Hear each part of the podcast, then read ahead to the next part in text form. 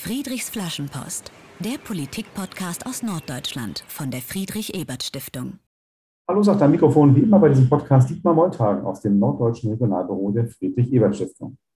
Ja, ein kleiner Trommelwirbel wäre wohl angemessen für die nunmehr 50. Ausgabe von Friedrichs Flaschenpost, dem Politik-Podcast aus Norddeutschland von der Friedrich-Ebert-Stiftung. Wir haben auch überlegt, was wir machen zu dieser runden Folge, aber anstatt uns selbst zu feiern, erfüllen wir einen Wunsch von euch, der uns in den vergangenen zwei Wochen gleich mehrfach erreicht hat. Viele von euch beschäftigt die Situation an der belarussisch-polnischen Grenze, die schrecklichen Lebensbedingungen der dort gestrandeten, geflüchteten Menschen. Und ihr habt mich gefragt, ob wir nicht mal genauer dorthin schauen können. Nun ist die Friedrich-Ebert-Stiftung eine weltweit tätige Organisation und deswegen können wir das.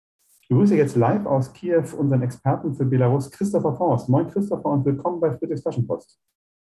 Hallo, danke für die Einladung.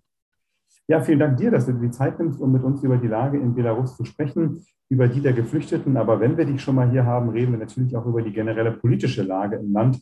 Wir haben ja viel gehört, auch in den deutschen Medien, äh, über die äh, Protestbewegungen gegen die letzte Wahl von Machthaber Lukaschenko, alles, was seither passiert ist, wird uns äh, auch hier in dieser Podcast-Folge interessieren. Wenn wir schon mal die Chance haben, nach Belarus zu gucken, machen wir das natürlich. Beginnen wir aber tatsächlich mit der ganz aktuellen Thema, auch in den deutschen Medien äh, sehr breit äh, diskutiert, trotz äh, Regierungsbildung und Koalitionsvertragverkündigung. Ja, was passiert ganz aktuell an der Grenze eigentlich, äh, damit die Menschen dort nicht erfrieren oder verhungern? Ja, da harren noch immer rund 2000 Menschen aus. Äh, ganz genau lässt sich das schwer sagen. Es hat sich einiges getan im Vergleich zur Situation vor sagen wir, etwa einer Woche. Ähm, am 15.11. wurde das Logistikzentrum in Bruski an der Grenze ähm, eröffnet oder für ähm, die Menschen geöffnet. Ähm, als sie am 8.11. in größeren Mengen zur Grenze kamen, sah die Situation noch ganz anders aus. Da haben viele Menschen tatsächlich noch im Freien übernachtet in einem Notcamp. Äh, da gab es so gut wie gar keine Hilfsangebote. Das ist nun ein bisschen anders. Gleichzeitig sind die Menschen natürlich schon lange Zeit da. Die medizinische Situation hat sich verschlechtert. Äh, die harren schon seit mehreren Wochen äh, zum großen Teil aus. Ähm, es sind mittlerweile mehr als ein Dutzend Menschen seit Beginn der Krise gestorben. Ähm, es ist so, dass es mittlerweile Lebensmittelversorgung gibt vor Ort. Auch immer wieder Berichte darüber, dass diese Lebensmittel abgelaufen sind. Äh, das Regime okay. brüstet sich damit dass man beispielsweise auch Bier oder Schaschlik erwerben kann, allerdings gegen Geld und drei Euro äh, für, für einen Döner hat wohl kaum jemand, der da gerade an der Grenze ist. Ähm, aber es gibt auch Notversorgung durch das Regime. Ähm, es gibt auch Unterstützung zum Glück durch das Rote Kreuz, das im Einsatz ist und die Menschen mit Mahlzeiten versorgt. Aber es mangelt weiterhin an allem, an warmen Klamotten. In Belarus ist bitterkalt, es schneit. Äh, die Menschen müssen sich draußen waschen. Ähm, Covid-19-Infektionen gab es ebenfalls schon. Also äh, rund, kurzum, die Situation ist nicht gut und man darf auch nicht vergessen, es sind nicht nur Leute an der Grenze. Ja? Also ähm, wir reden immer über die Leute an der Grenze, weil wir die Bilder sehen, aber es sind auch in Minsker Kaufhäusern Leute, äh, die da auf dem Boden schlafen müssen, unter Brücken in Minsk, am Flughafen.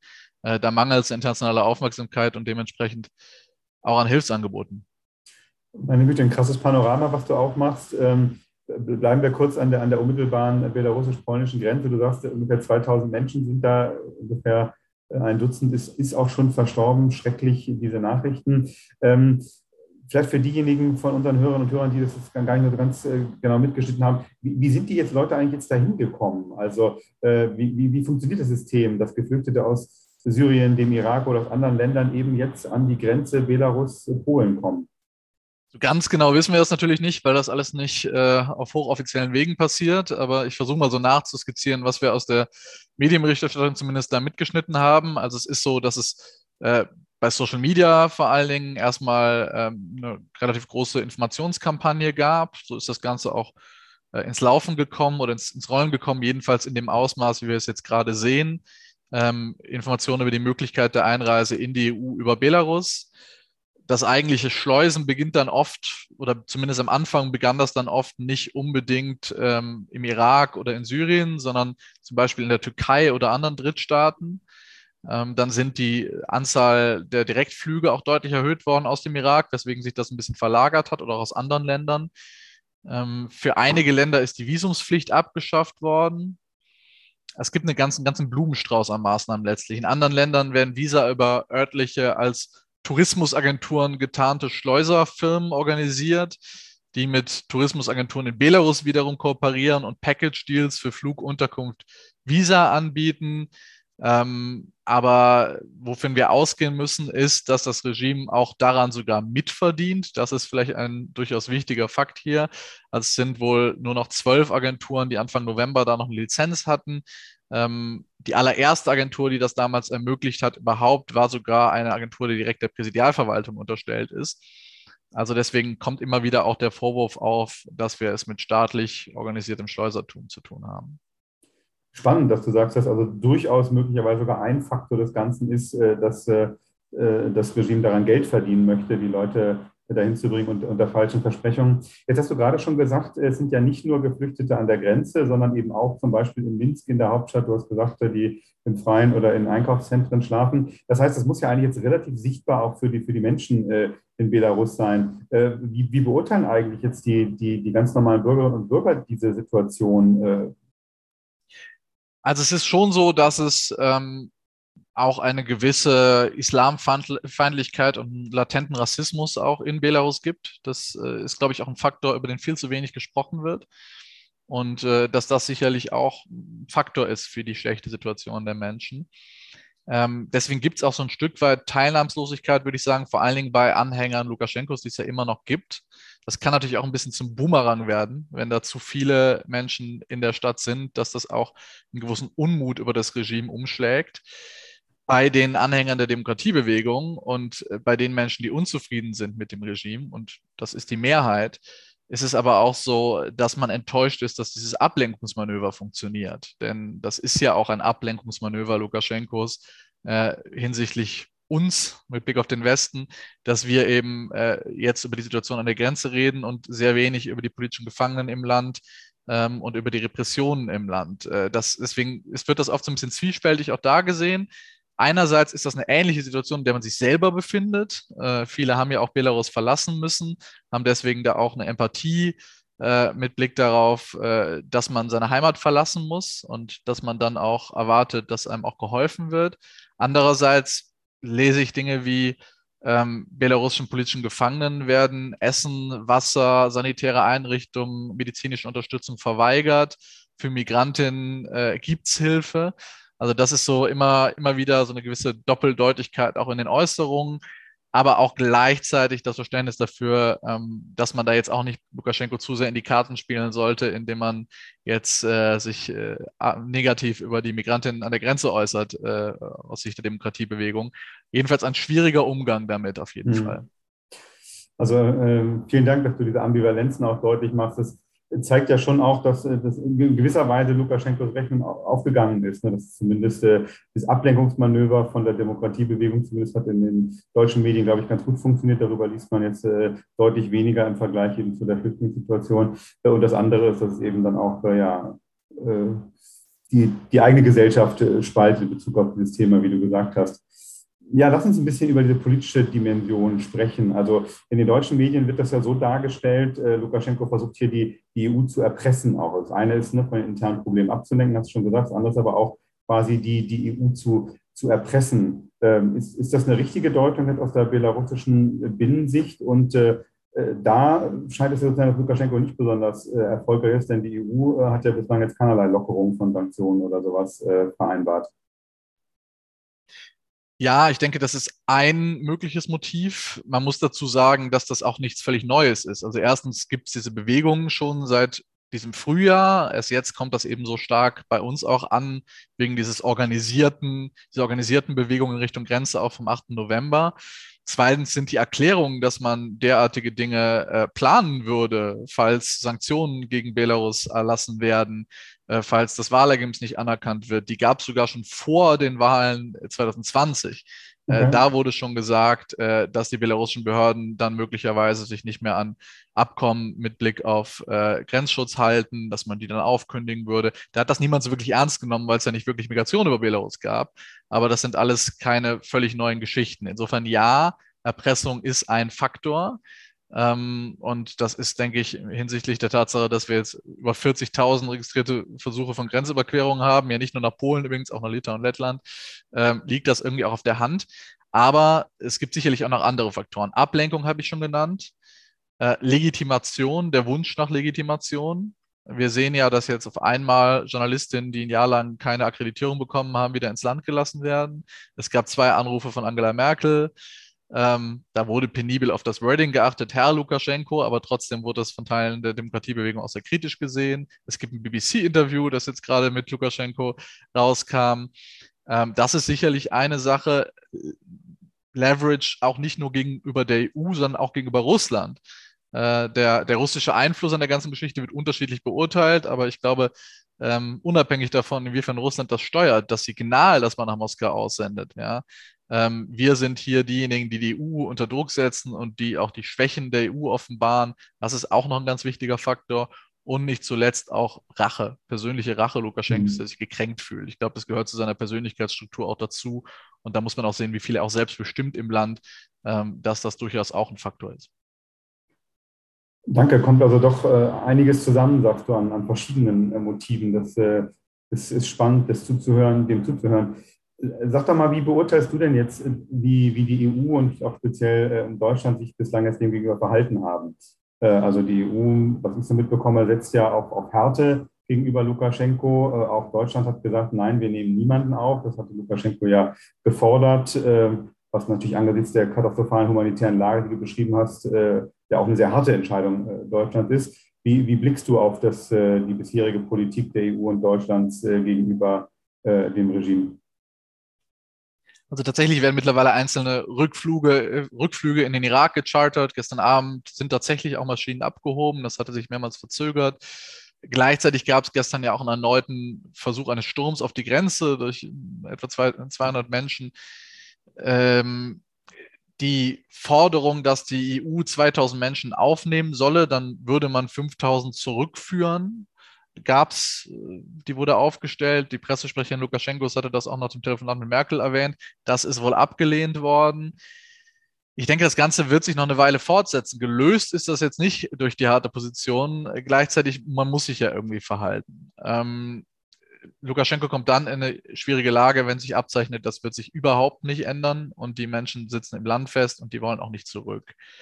Äh, Asyl in Belarus wird es nicht geben. Dieses Jahr wurden, glaube ich, fünf Asylbescheide bewilligt. Also das ist keine Option. Dann wird es sehr schwierig zu entscheiden, was man damit macht. Insgesamt finde ich die Abwägung unfassbar schwierig. Meine persönliche Meinung ist, möchte mal unterstreichen, dass es meine Meinung und kein politischer Rat ist, äh, dass man eine geregelte Registrierung eigentlich ermöglichen müsste und dass man auch noch deutlich machen, deutlicher machen müsste, dass das, was in Polen, Litauen und Lettland passiert, äh, inklusive der Äußerungen zu Pushbacks, eigentlich deutlicher kritisiert werden müsste. Gleichzeitig gibt es aber eben das Risiko, dass Lukaschenko auch beispielsweise übrigens über Russland, selbst wenn die Wege nach Belarus abgeschnitten werden, dann noch mehr Menschen dazu verleitet, den gefährlichen Weg auf sich zu nehmen. Und auch das muss man eben bedenken. Also es ist nicht nur auch eine Entscheidung des Signals, äh, des politischen Signals, das man nach innen und auch nach Belarus sendet, sondern auch mit Blick auf die, auf die Sicherheit von Menschen. Äh, und außerdem eben sollte man keine Konzessionen machen, die Lukaschenko Legitimität verleihen. Es recht nicht, ohne sich gleichzeitig für die politischen Gefangenen im Land einzusetzen, auf Neuwahlen zu drängen. Äh, denn da liegt ja die Wurzel des Ganzen. Ähm, und äh, für einen sicheren Korridor und die geregelte Registrierung äh, wäre das in der derzeitigen Lage wohl nötig. Das macht das Ganze sehr, sehr schwierig zu beurteilen. Danke, dass du auch deine persönliche Meinung hier äußerst. Und ähm, ja, das ist total spannend, mit dir zu sprechen. Das hilft doch nochmal, wenn man mit jemandem spricht über die Situation, der, der dichter dran ist äh, und das ein bisschen für uns einordnet. Sprechen wir, wie angekündigt, im zweiten Teil dieser Folge über die gegenwärtige politische und auch soziale Lage im Land. Ähm, es hat ja hier und da schon angeklungen, äh, aber erstmal so die ganz allgemeine Frage, was, was prägt denn das, das Leben der Menschen in Belarus ganz aktuell? Äh, vierte Corona-Welle und sowas habt ihr wahrscheinlich auch, oder? Naja, wenn man Alexander Lukaschenko glaubt, dann nicht. Also Corona war ja tatsächlich auch einer der Faktoren, der ähm, zu den Protesten im Vorfeld der Wahlen mitgeführt hat. Durch die Äußerungen äh, des Regimes äh, Machthaber Lukaschenko sprach er davon, dass man mit Wodka und Traktoren Corona bekämpfen könnte. Und entsprechend gab es da ja nie so wirklich äh, gezielte Maßnahmen zur Eindämmung über lange Zeit. Das hat sich dann zeitweise auch mal geändert. Ähm, entsprechend auch keine offiziellen Wellen, weil die Zahlen eben auch immer wieder sehr stark frisiert wurden. Zuletzt ist die Lage aber tatsächlich außer Kontrolle geraten und das ist auch tatsächlich etwas, was im Alltag eine deutlich größere Rolle spielt, auch wenn sich äh, Machthaber Lukaschenko immer noch am liebsten ohne Maske zeigt in der Öffentlichkeit. Ähm, einerseits, um die Frage zu beantworten, wie die Situation so allgemein im Land ist, life goes on, natürlich äh, für den durchschnittlichen Belarusen, die durchschnittliche Belarusin. Aber andererseits ist das nicht so einfach. Bei 887 politischen Gefangenen, die jetzt anerkannt sind, bei vielen Leuten, die geflohen sind, insgesamt über 40.000 Menschen, die im Zusammenhang mit Protesten festgenommen worden sind, da ist die Gesellschaft auch ein Stück weit so sehr politisiert, dass man nicht einfach vergessen kann, was am 9. August 2020 passiert ist. Und deswegen spielt das auch äh, durchaus auch eine Rolle, die auch bis in den Alltag ähm, zu spüren ist. Wir sprechen gleich noch über die, die Demokratiebewegung natürlich, ähm, aber noch eine Frage vorher. Ähm, die EU-Sanktionen, die wir vorhin schon kurz angesprochen hatten, ähm, wie stark treffen die denn eigentlich die, die normale Bevölkerung? Das Ziel ist ja eigentlich eher, das unmittelbare Umfeld des, des Machthabers zu treffen damit, aber merken das die, die normalen Bürgerinnen und Bürger auch relativ stark? Ich würde sagen, momentan kaum. Aber man muss da auch eher langfristig denken. Also momentan gibt es sogar in Belarus ein Exportwunder. Der Export in die EU hat sehr deutlich zugenommen. Auch das nach Deutschland. Ja, äh, das hat natürlich vor allen Dingen auch mit Preisentwicklung zu tun und weniger damit, dass jetzt äh, neue Verträge unterschrieben wurden. Ähm, aber das ist ja auch nicht das, äh, was man mit Sanktionen erwartet, was die erwirken würden, dass da über Nacht die Wirtschaft zusammenbricht. Ich glaube, so realistisch sind auch EU-Vertreterinnen, die Sanktionen beschließen. Äh, das ist immer eher eine mittel- und langfristige Perspektive. Ähm, es ist schon so, dass kritisch denkende Angestellte in Staatsbetrieben immer wieder entlassen wurden. Aber es ist nicht so, dass jetzt die ähm, allgemeinen wirtschaftlichen Auswirkungen sich da so krass bisher auswirken. Allerdings ist das belarussische Wirtschaftswunder eigentlich schon seit 2011 vorbei und so eine graduelle ähm, Verschlechterung der politischen Lage oder jedenfalls keine signifikanten Wachstumszahlen mehr. Das war auch was, was dazu geführt hat, dass eben die Stimmung im Land gekippt ist. Also insofern äh, ist es schon so, dass wirtschaftliche Sorgen die Menschen umtreiben, aber noch jedenfalls äh, wohl kaum aufgrund von Wirk Auswirkungen von Sanktionen. Du hast schon ein paar Zahlen genannt zur Situation der Demokratiebewegung, also fast 900 politische Gefangene, äh, viele Menschen, die auch das Land verlassen haben aus politischen Gründen. Wie aktiv ist denn die Demokratiebewegung gerade noch? Man muss jetzt ehrlicherweise sagen, so aus äh, dem deutschen Medienkonsum her kriegt man da jetzt tatsächlich gerade nicht mehr so viel mit. Im, sind Sie auch weniger aktiv jetzt oder wie ist das einzuschätzen?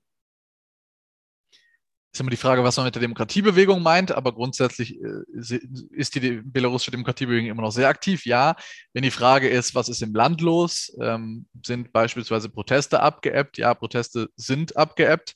Ich würde nicht sagen, die Protestbewegung ist abgeebbt, aber Proteste.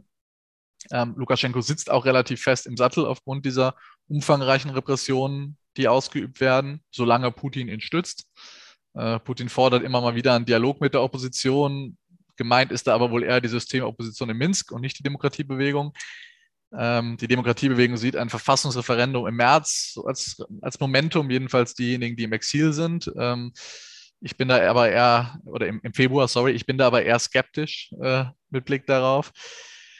Äh, es ist so, dass die Zentren in Vilnius und Warschau sehr aktiv sind. Das auf jeden Fall. Ähm, Tichanowskaja zum Beispiel war jetzt gerade im Europäischen Parlament, hat da gesprochen, gerade hat in Wien eine hochrangige Konferenz stattgefunden, äh, auch mit Kanzler Schallenberg.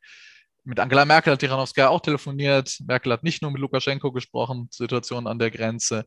Ähm, auch andere Zentren, das Zentrum von Pavel Latuschko, der Nationale Antikrisenrat in Warschau zum Beispiel, sind sehr, sehr umtriebig. Äh, das steht außer Frage und es ist auch durchaus beeindruckend, äh, was da für ein langer Atem bewiesen wird. Im Land selber Proteste zu organisieren, sei es auch nur kleine Hinterhofproteste, ist angeblich, äh, ist, ist angesichts dieser massiven Repressionen einfach sehr, sehr, sehr schwierig. Und viele sind eben auch im Gefängnis oder im Ausland. Ja, und okay. sehr gefährlich, ja. Verstehe. Wie, wie, wie, geeint ist denn diese Bewegung eigentlich? Ähm, ich wollte auch nochmal auf, auf äh, Svetlana Tsikhanowskaja zu sprechen kommen. Ähm, sie war ja nicht nur im Europaparlament, sie hat kürzlich ja auch Berlin besucht. Unter anderem gab es auch ein Treffen mit Bundespräsident Steinmeier. Ist sie nach wie vor die, die Integrationsfigur des Widerstands gegen Lukaschenko oder wird das auch weniger jetzt, wo sie eben im Exil leben muss? Ja, sie ist die Symbolfigur. Das ist, glaube ich, der richtige Ausdruck. Ähm, sie ist keine künftige langfristige Präsidentin, steht nur für den Übergang bereit, hat das auch immer wieder deutlich gemacht. Das ist also auch gar nicht ihre Ambition.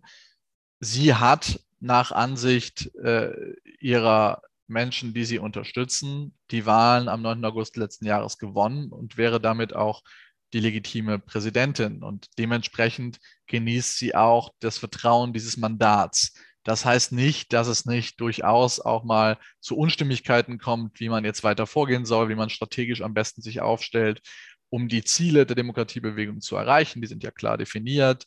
Freie, äh, faire Neuwahlen, äh, Freilassung aller politischen Gefangenen, Ende von Gewalt und Repression.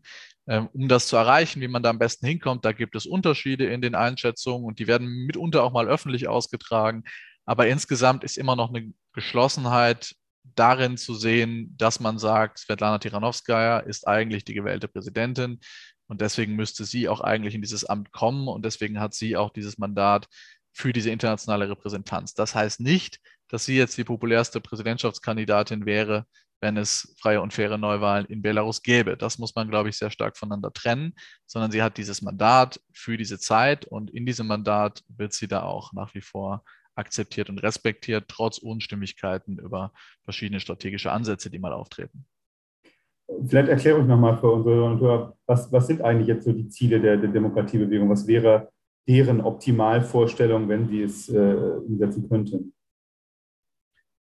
Die sind tatsächlich so einfach, wie ich das gerade schon kurz gefasst habe. Also freie und faire Neuwahlen, ähm, da sollte eine gescheite Wahlbeobachtung stattfinden durch die OSZE. Das sollte alles geregelt laufen. Äh, und dann ist eben ein neuer Präsident, eine neue Präsidentin, die vereidigt werden.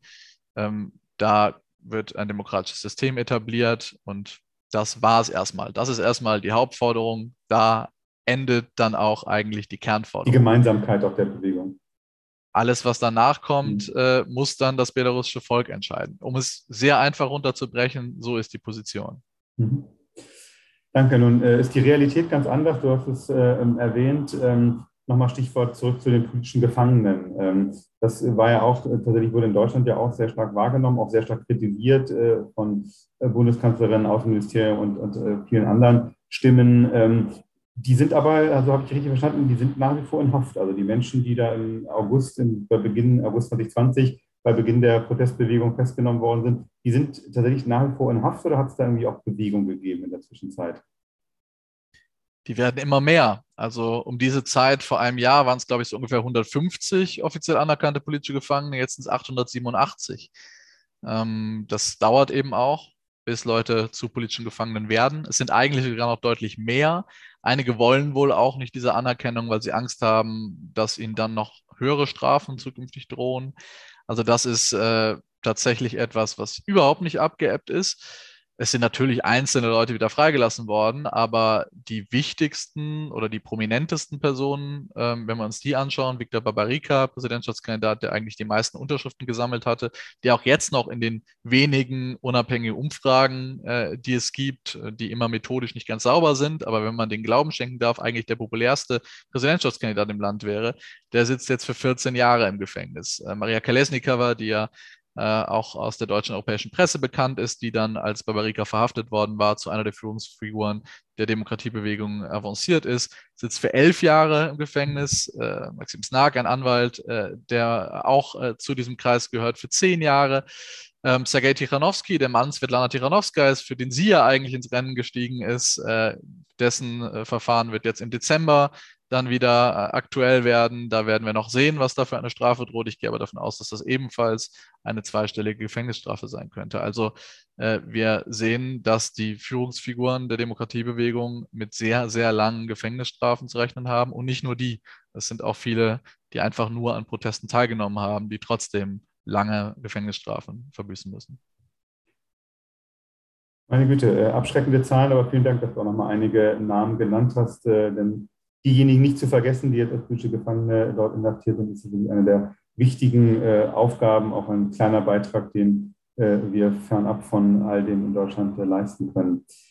Äh, ja, ist ja so ein bisschen zum, zum Verrücktwerden. Ne? Also diese lange Protestbewegung, die eigentlich relativ einfache Forderungen hat. Du hast es gerade nochmal noch mal skizziert, äh, eine sehr breite Ablehnung gegen Machthaber Lukaschenko. Es gibt ja eigentlich nahezu keinen der sagen, das anerkennt, dass er, dass er die letzten Wahlen gewonnen hätte, äh, regulär fair. Und trotzdem sagst du, er sitzt, er sitzt eigentlich wieder relativ fest im Sattel, fester als eben vor einem Jahr oder einem Jahr und drei Monaten. Und dann gibt es ja noch solche Geschichten wie diese Entführung der oder das Abfangen der Ryanair-Maschine im Mai 2021, als also ein regulärer Linienflug nach Minsk umgeleitet wurde und Lukaschenko da ein regimekritiken oder seine Leute einen regimekritiken Blogger äh, aus der Maschine heraus festgenommen haben. Also man hat ja so ein bisschen das Gefühl, jetzt mal durchaus betrachtet, der, der, der Mann kann sich gerade wieder alles erlauben. Ist das so? Die Frage ist eben, welche Hebel es gibt. Ähm, die Hebel der EU jedenfalls sind begrenzt. Die wirtschaftlichen Hebel sind begrenzt, weil ähm, der Handel mit Russland wesentlich wichtiger ist als der mit den großen EU-Mitgliedstaaten. Ähm, das macht es schwer, Druck auszuüben. Es gibt keine wirklichen Dialogkanäle, die funktionieren würden. Das ist das, die, das Problem und der, der, Kern des Problems daran.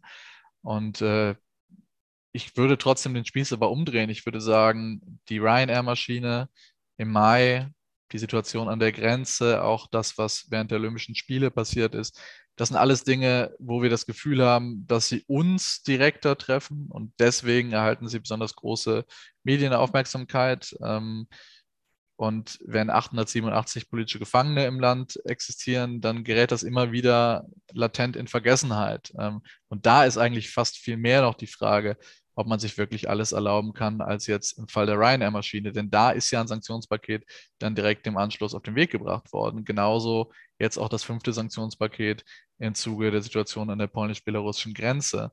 Ähm, aber es scheint immer wieder diese Auslöser zu brauchen, damit dann auch äh, in der EU politisch gehandelt wird, mal unabhängig davon, ob nun Sanktionen da wirklich ähm, der Weisheit letzter Schluss sind, äh, auch angesichts des geringen Leverage, das man eben in der Hand hält. Okay, und äh, also wenn man deinen dein Gedanken weiterspinnt, dann wäre es also aus, aus Lukaschenkos Sicht klug, nichts mehr zu machen, was im Westen zu sehr in den Medien auffällt, weil dann passiert noch weniger. Also es ist tatsächlich so, dass ich immer mal wieder von kritischen Belarusinnen höre, äh, unser bester PR-Berater ist Alexander Lukaschenko. Ähm, aufgrund der Aktionen, die immer wieder passieren. Aber es wäre auch nicht Lukaschenko, wenn es nicht passieren würde. Mhm. Ähm, dieses Impulsive zum Teil auch ähm, gehört eben auch zu seiner Art zu regieren dazu. Und ich glaube aber gleichzeitig auch, dass da immer mal wieder, man weiß nie genau, wo die Strategie endet und wo die Impulshandlung anfängt, aber dass da immer mal wieder eben auch die strategischen Überlegungen, beispielsweise Signale vis-à-vis -vis Russland, ähm, aber eben auch Forderungen im Nachhinein aufstellen, um dann vielleicht doch äh, Konzessionen zu erreichen, dass das immer wieder da reinspielt und ähm, ja, dass man, dass man das auch aus dieser Warte sehen muss. Äh, nichtsdestotrotz, natürlich, wenn das irgendwann völlig abebbt und niemand mehr hinschaut, äh, dann ist das sicherlich auch nicht besser für die politischen Gefangenen, die nach wie vor in furchtbaren, unter furchtbaren Bedingungen da im Gefängnis sitzen.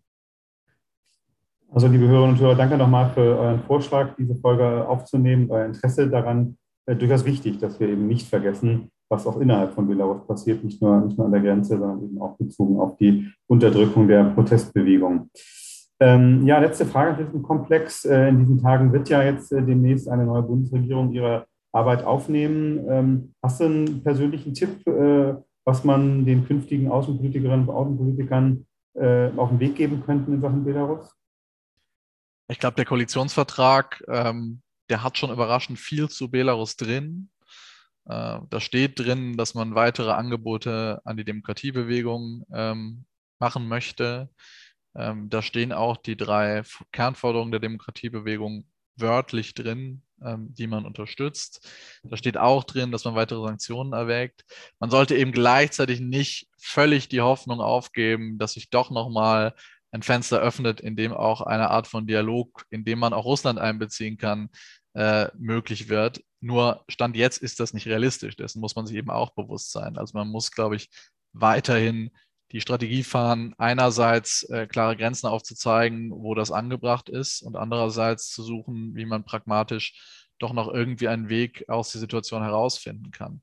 Meine Perspektive, ich weiß, dieser Podcast endet mit einem optimistischen Statement, äh, deswegen mache ich das Pessimistische schon mal jetzt. Äh, meine Perspektive ist aber trotzdem, dass ich da in den nächsten Jahren nicht allzu viel ändert. Wir werden wahrscheinlich noch einige Jahre äh, in einer derartigen Pattsituation oder einer Situation der Stabilisierung des Regimes äh, verharren, in der wir gerade sind. Vielen Dank für das bisherige Gespräch über Belarus. Äh, Christopher Forst, der Repräsentant der Friedrich-Ebert-Stiftung für Belarus. Es tut wirklich gut, mal direkt mit jemandem zu sprechen, der, der vor Ort ist und die Lage für uns einordnet.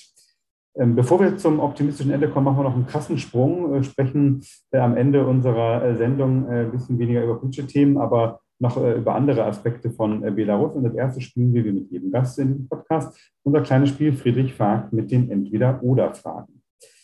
Ähm, auf geht's. Wenn du frei hast, erkundest du gern Land in Leute, Land und Leute, also jetzt in der Ukraine, wo du gerade lebst, oder bist du dann auch ganz gerne mal zu Hause?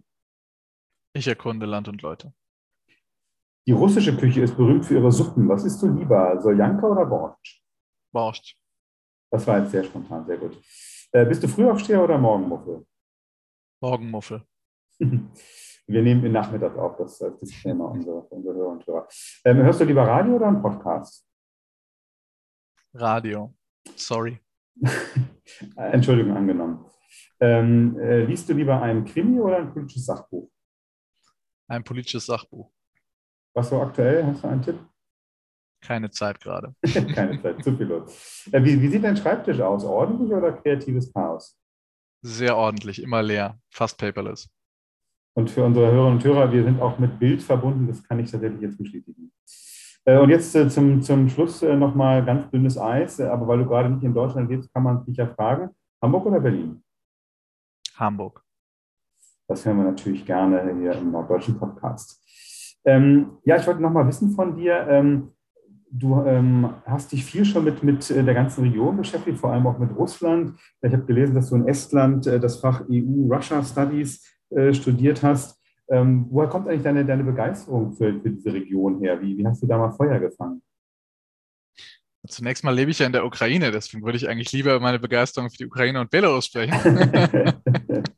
und ich sehe auch keinen Automatismus in dem Zusammenhang der Arbeit zu Belarus, aber nun gut.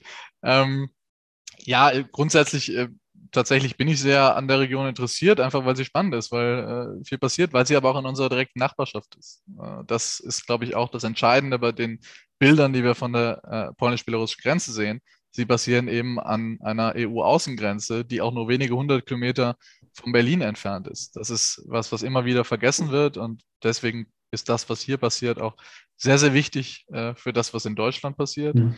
Ähm, und deswegen finde ich es auch besonders spannend, natürlich mich mit der Region zu beschäftigen. Und das Fach hieß ja European Union Russia Studies, also tatsächlich auch europäische Außenpolitik äh, vis-à-vis -vis Russland ähm, und äh, auch mit Blick auf das, was in der östlichen Partnerschaftsregion passiert und auch diese gemeinsame europäische Außenpolitik und dieser gemeinsame europäische Blick ähm, auf das Verhältnis mit Russland sind, glaube ich, sehr, sehr wichtig, werden jetzt auch von Olaf Scholz dieser Tage immer wieder betont. Ähm, und ja, all das hat mich auch motiviert, mich mit der Region zu beschäftigen. Danke und ein kleiner Disclaimer, also wer sich speziell für Ukraine interessiert, Ende dieser Woche, am 3.12., haben wir dazu ja auch eine Veranstaltung im Programm bei uns, Politik am Mittag zur Ukraine am 3.12. um 12.30 Uhr, nicht mit Christopher, sondern mit unserem Ukraine-Kollegen. Ähm, aber noch, äh, du wolltest ja über Belarus reden, das machen wir natürlich gerne noch. Äh, was magst du ganz besonders an, an Belarus, wo du das Land für viele Jahre schon kennst? Naja, so viele Jahre, das muss ich jetzt ganz fair und äh, offen sagen. Ich bin in meiner Position erst seit Anfang letzten Jahres. Ähm, aber tatsächlich äh, ist das auch eine super spannende Zeit natürlich, um sich mit dem Land zu beschäftigen, so traurig es ja ist. Aber was wir eben ja auch sehen, ähm, und ja, ich kannte Belarus auch schon vorher. Ich war auch schon vorher in Belarus. Äh, das erste Mal 2014, das sind jetzt immerhin sieben Jahre. Ähm, aber was wir sehen, ist, äh, eben, dass die Zivilgesellschaft total erwacht ist, dass unglaublich viele Menschen mit unglaublich vielen Ideen ankommen ähm, und dass man das überhaupt nicht für möglich gehalten hätte. Also es geht da jetzt weniger darum, ob jetzt Alexander Lukaschenko im Amt bleibt oder nicht, sondern was einfach alles an Initiativen existiert, ähm, ist ein Land, äh, wo man von außen oft so den Blick darauf hatte und auch von innen, wie ich das wahrnehme, dass das so ein bisschen im Dornröschenschlaf verharrt ist, 30 Jahre lang, dass da so viele Dinge passieren, so viele Dinge gleichzeitig passieren, dass es eben nicht nur ähm, was in den Gefängnissen los ist und wie äh, Demonstrationen unterdrückt wurden, sondern wie Menschen einfach einander helfen und dafür auch ähm, begeistert sind und auch kreative Ideen entwickeln, trotz der schwierigen Situation, in der sie sich vielleicht selber befinden. Das finde ich auf jeden Fall sehr inspirierend. Äh, da gibt es auch immer wieder wirklich Überraschungen und auch enorme Potenziale, was da in der Zukunft vielleicht mal passieren kann. Und natürlich auch äh, unentdeckte Orte, die ich momentan selber auch nicht besuche. Deswegen das vor Ort möchte ich auch nochmal relativieren. Ja, die Situation vor Ort ist eben so, dass ich selber auch nicht momentan nach Belarus reise. Aber es gibt äh, wunderschöne äh, Parks, es gibt äh, natürlich auch äh, viele schöne Klöster und ähnliches, äh, die man in Belarus besuchen kann und äh, die auch noch nicht so touristisch vielleicht entdeckt und auf der Landkarte sind, äh, wie das sonst in vielen anderen Ländern mittlerweile der Fall ist. Zum Schluss von Friedrich Flaschenkopf noch ein kleiner Reisetipp von Christopher Faustendach in Belarus. Ja, und ähm, dann wirklich jetzt die letzte Frage ähm, die ganze Folge. Äh, ist ja immer eine, nach, eine, nach einer Flaschenpost in die Zukunft. Wenn du jetzt die Situation, über die wir gesprochen haben in Belarus, äh, äh, nochmal Revue passieren lässt, was, was schreibst du in deine Flaschenpost jetzt speziell an die belarussische Zukunft? Ja, ich wünsche mir natürlich, dass äh, Belarusinnen in dem Land leben können, das sie sich auch wünschen. Das ist, glaube ich, das Wichtigste. Und äh, letztlich ist das ja auch schon sehr gut zusammengefasst in diesen einfachen Forderungen, dass das möglich sein sollte. Deswegen kann ich diese Flaschenpost, glaube ich, sehr kurz fassen. Also ich wünsche mir, dass in Belarus äh, die Belarusinnen auf freie und faire Art und Weise selber entscheiden können, wie und in welchem System sie gerne leben würden. Vielen Dank für diese Flaschenpost und vielen Dank für diese Folge. Christopher Forst, Repräsentant der Friedrich-Ebert-Stiftung für Belarus und Leiter des Regionalbüros Dialog Osteuropa mit Sitz äh, in Kiew in der Ukraine. Danke für die Einblicke in das Land und in deine Analyse der politischen Situation, wenn nicht zuletzt auch äh, der Situation äh, oder der gegenwärtigen Situation an der Grenze zwischen Belarus und Polen.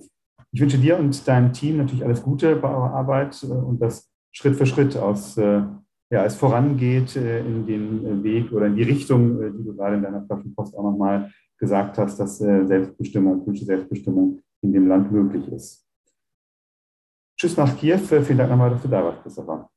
Vielen Dank nach Hamburg.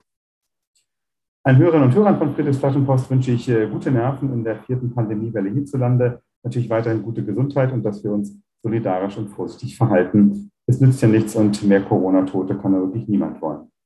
Es verabschiedet sich am Mikrofon Dietmar Molltagen von der Friedrich-Ebert-Stiftung. Bleibt gesund, bleibt politisch und wir hören uns in 14 Tagen. Friedrichs Flaschenpost, der Politik-Podcast aus Norddeutschland von der Friedrich-Ebert-Stiftung.